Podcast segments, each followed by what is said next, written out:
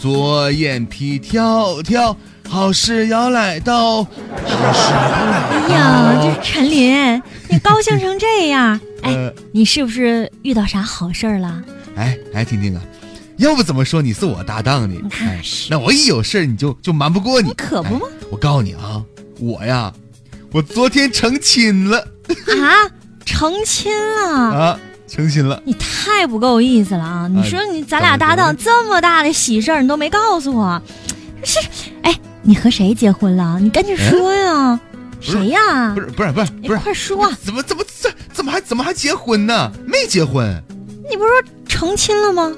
啊啊！对呀、那昨天我上网买东西，那当时那网上的那个客服工作人员就一口一个亲叫的，把我叫的呀，亲，我们这儿不讲价哟，亲，我们这是最低价哟，亲，我们不包邮哟，亲，你要再磨磨唧唧，你就爱买不买喽，亲啊，这么个成亲了！啊！哎呀，我还以为你结婚了呢，白高兴了。哎呀妈呀，别提结婚了，要不是为了这事儿啊，我也不能上网买东西。你上网买什么啦？哎，我准备上网买点阿胶，你不是说那东西滋补吗？嗯，我就合计，呃，买点阿胶，然后呢送给我准丈母娘儿，哎呦，而且人家说了，那在网上买便宜呢。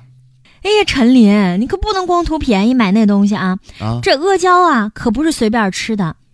阿胶又叫驴皮胶，含有明胶原、骨胶原，还有蛋白质以及钙、钾、钠、镁、锌等十七种元素呢。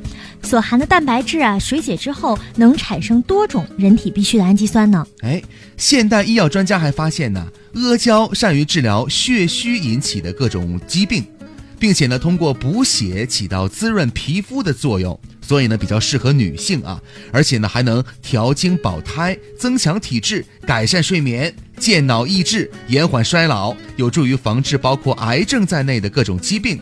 虽然呢，这阿胶啊是挺好的，刚才咱说了，但是如果你用的不正确呀，确实会产生很多的副作用，可能大家呢都没有意识到，所以进补阿胶应该格外的注意我们下面要说到的几个问题。嗯，第一个就是要防火毒。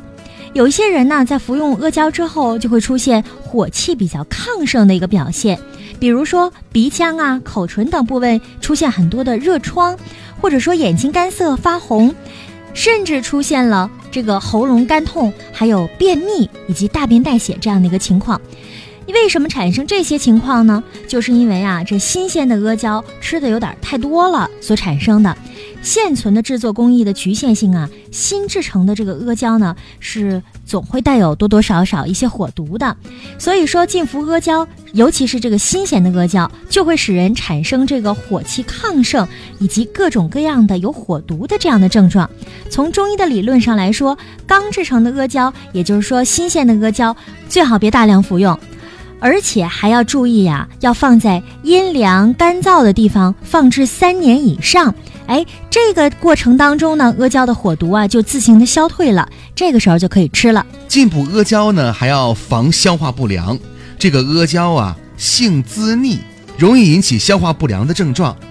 那么脾胃为后天之本，如果脾胃功能受阻了，再好的药物呢，人体也是无法消受的。因此啊，这个服用阿胶，尤其是脾胃功能不全的人，最好呢配以调理脾胃的药，这样呢能促进阿胶的消化吸收，效果自然倍增。嗯，也不是说不能用，咱就说呀，这个用的时候得注意一点儿。哎，这阿胶特别适合那些贫血的人呐、患有肿瘤的人，以及肿瘤在放化疗期间的人，还有身体比较虚弱的人、月经不调的，还有孕妇要保胎安胎的、久病体虚的，还有那些中老年的女性，还有就是脑力劳动者，也特别适合服用阿胶。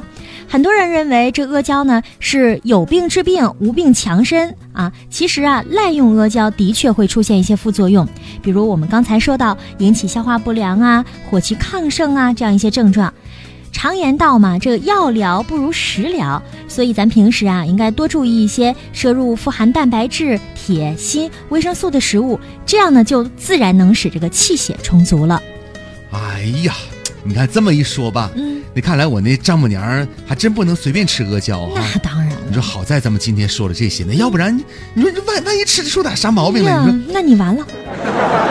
哎，那你说我那老丈人吧，还还不得来找我算账啊？那当然了，我那老丈人吧，心脏还不好，性子又急。你说万一犯病了，哎呀妈，我这要是整不好，看来我这桩婚事就基本泡汤了。你说那心脏病一发病就突然呐，哎呀，这心脏病啊是怎么引起的呢？为什么这心脏病一发作都很突然呢？有一些时候啊，一反常态的表现有可能会让心脏的负担增加，这样就会导致血压上升。引起心脏病的发作，这心脏病啊，早上刚起床的时候发病是比较多的，因为呢，心脏病清晨发作风险啊会提高百分之四十。刚醒的时候，人体分泌的肾上腺素等这样的一些压力的荷尔蒙，就会让人体的血压升高，会让人有缺氧的感觉。这个时候啊，身体也比较缺水，血液比较粘稠，向心脏供血的能力会比较差，这都是早上易发心脏病的原因。哎，所以说呢，为了保护自己，心脏病人在睡醒之后呢，不应该马上起身，应该在床上呢稍微的躺一会儿。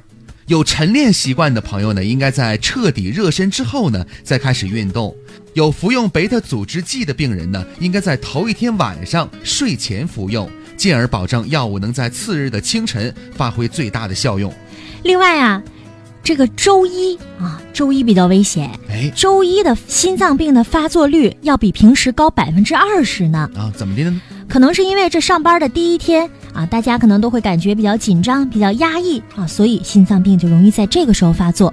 为了保护自己，心脏病的病人星期天的时候你得注意了，要多多的放松。但是呢，不要在这个时候睡懒觉。周末晚起啊，周一早上一早起，这样呢，血压反而会更加容易升高，因为它打乱了平时的咱们已经形成的这种生物钟。所以应该保持年如一日的这个作息时间。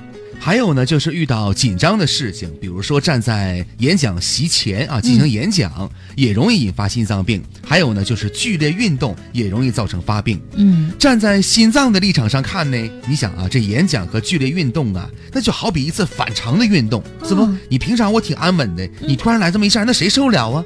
极度紧张啊，会使血压、心率和肾上腺素水平提高，这样呢，就会使人处在危险当中了。哎，所以说啊，为了保护自己啊，心脏病患者在演讲、乘飞机或者呢处理其他紧张事务之前，应该服用一些贝塔受体阻滞药。平时呢，应该注意适当的运动。研究发现啊，这高血脂、高碳水化合物的食物会让人的血管收缩，容易引起血栓的堵塞。所以啊，实在躲不开这些食物的话呢，那你就要尽量的来控制你的食量啊，别吃的太多了。每天还有服用阿司匹林，也是可以预防血管血栓的。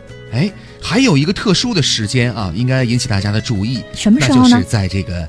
在这个大便的时候，哎呦，这个便秘啊，会提高胸腔的压力，延缓血液回流心脏的过程啊。你想，你你在厕所里边，你一使劲儿，哎呀，这便秘啊，血管一收缩一收紧，就容易引起心脏病的发生。因此呢，心脏病患者呀，平时应该多吃一些富含纤维的食物，多喝水，目的呢就是预防便秘。